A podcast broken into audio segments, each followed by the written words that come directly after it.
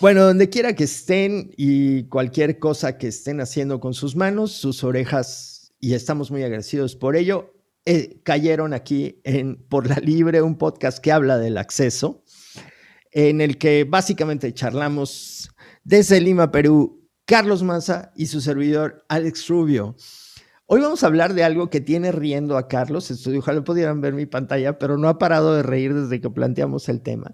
Es un tema que está muy de moda en ciertos ámbitos del arte y son los NFTs o Non-Fungible Tokens, una forma de comercio del arte eh, innovadora, una burbuja, una moda, quizá pasajera, pero que está generando un mercado de millones con la particularidad de que la obra no se encuentra eh, reservada a la mirada de nadie. Y esto, es de esta paradoja y de esta cuestión simpática vamos a platicar hoy, Carlos. ¿Cómo estás? Además, te veo teniendo como fondo un cuadro, una obra de arte, lo cual ya nos, nos pone bastante en el tema. Hola, Alex. Hola, nuestra querida audiencia, sea lo que sea que estén haciendo, la hora que sea, cuando nos estén escuchando. Hoy vamos a hablar de algo tan virtual tan etéreo, tan extraño como pues eh, todo lo que tiene que ver con nuestro mundo digital.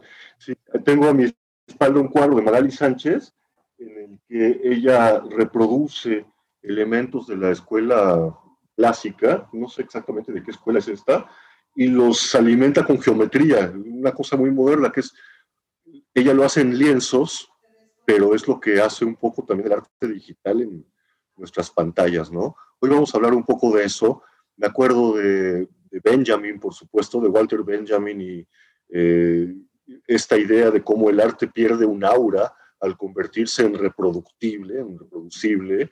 Eh, él hablaba de la fotografía, cuando tú tienes un original que puede reproducirse ilimitado número de veces, pierde la obra, el aura que la hacía arte originalmente. ¿Qué diría Benjamin si viviera en nuestros días?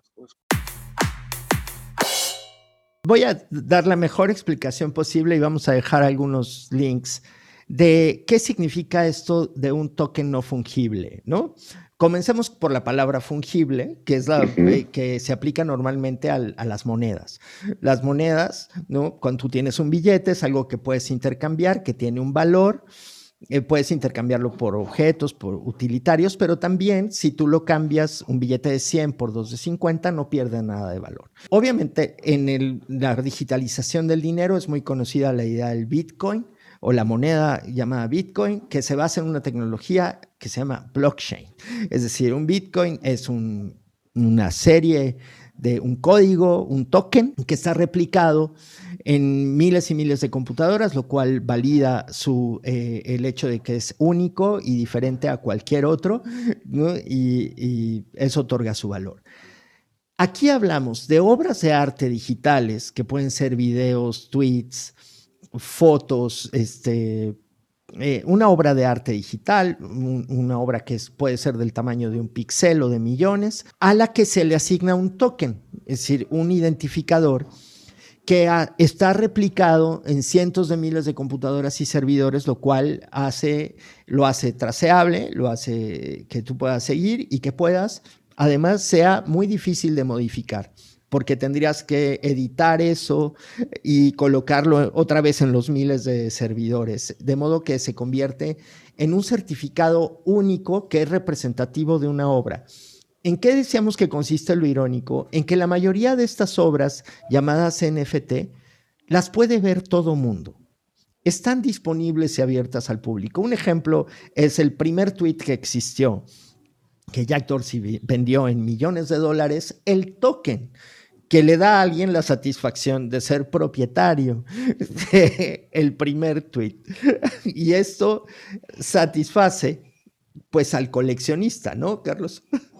Eh, para eh, pues, comentar un poco lo que nos estás contando, que es para mí realmente alucinante, todas estas cosas, eh, el hecho de que hablamos de una obra de arte, pero no necesariamente es una obra de arte lo que pasa a formar parte de este, de este universo, porque, no sé, no podríamos considerar arte el primer tweet que existió, no es propiamente arte, es, es un símbolo de algo importante, sí, pero no de arte. El tema es que se comporta como arte a partir de que se convierte en un NFT, en un non-fungible token, en un símbolo no intercambiable o no fungible, se convierte en arte, empieza a actuar, a comportarse como si fuera arte. El tweet que escribió el señor que fundó Twitter.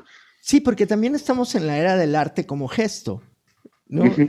Habría, eh, no sé si, si eh, las obras, eh, las obras, por ejemplo, que, son, que fueron originalmente grafitis y todo el misterio que rodea y la construcción del personaje de Bansky, cuánto hayan añadido al valor que tiene lo expresado el cómo está expresado se vuelve parte del valor, ¿no? El gesto de Bansky al hacer una obra que se destruye en el momento que es vendida, ¿no? Este, claro, hoy todas esas cosas tienen esta posibilidad de ser representadas en un token y de qué satisfaga el ánimo de alguien que quiere especular con su valor futuro o bien que solo quiere satisfacer su vanidad de coleccionista, eh, de ser el propietario de ese instante o de ese momento. Yo por eso le he llamado la galería de Funes el memorioso. Este instante único único que se guarda o representado en el token y que se puede intercambiar y vender. ¿No? Al final es parte también creo de eso, del arte como gesto.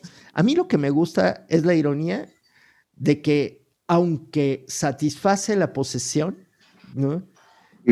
no afecta al acceso.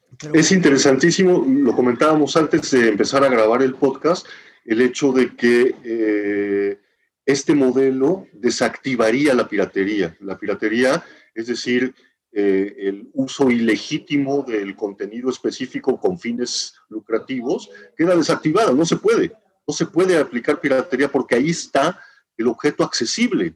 No necesitas de un pirata que te lo haga accesible. Está accesible, está ahí para ti. Puedes leer el tweet del señor que vendió el primer tweet en no sé cuántos millones y, ahí está. Lo que yo me pregunto es también eh, lo que tiene que ver con el, ecosistema del arte. Es decir, ¿qué es lo que García Canclini llamaba la producción simbólica y cómo se, eh, se queda, se establece entre nosotros como la única mercadería en el capitalismo, la única mercancía en el capitalismo que no se deprecia, es el arte.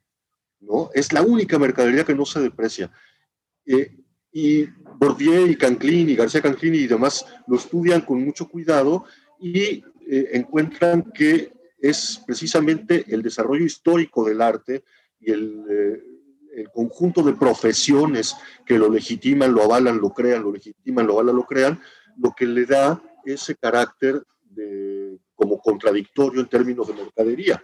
Es mercadería, pero es la única mercadería que no se deprecia, sino al contrario, que gana valor con el tiempo. Esto va a pasar también con las obras NFT, NFT, Alex, creo que apuestan a la dinámica de la lógica pre-blockchain para aumentar el valor, la dinámica del coleccionista, ¿no? Del que tiene la copia única, la foto autografiada y ese tipo de cosas. Este, apuestan esa lógica para que sea el viento, pues, que hinche las velas de este nuevo mercado.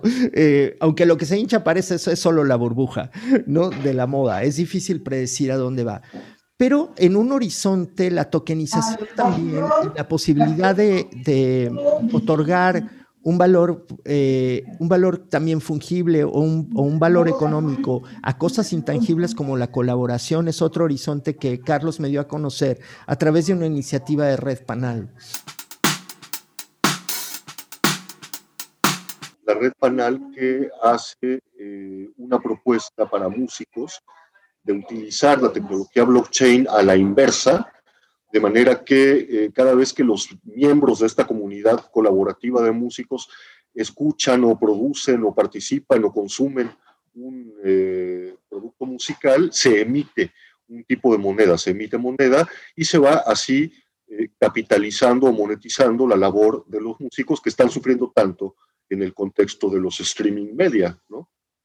Así es, de modo que tokens, blockchain, bitcoins, bienvenidos a los futuros posibles, porque eh, todos estos son aún escenarios muy especulativos. Les vamos a dejar ahí un, enlace también a un pequeño texto que en forma metafórica y literaria yo hice como una sátira de estos NFTs y que inspiró este capítulo que aquí va llegando a su fin y que les invitamos a comentar en las redes sociales de Por la Libre y en los blogs de cada uno de los que aquí platicamos. Y aquí se acaba, Carlos. Chao. Chao, Ale, muchas gracias. Por la Libre es Carlos Maza y Alex Rubio. Nuestro ID, una producción de Massa Son de Beat.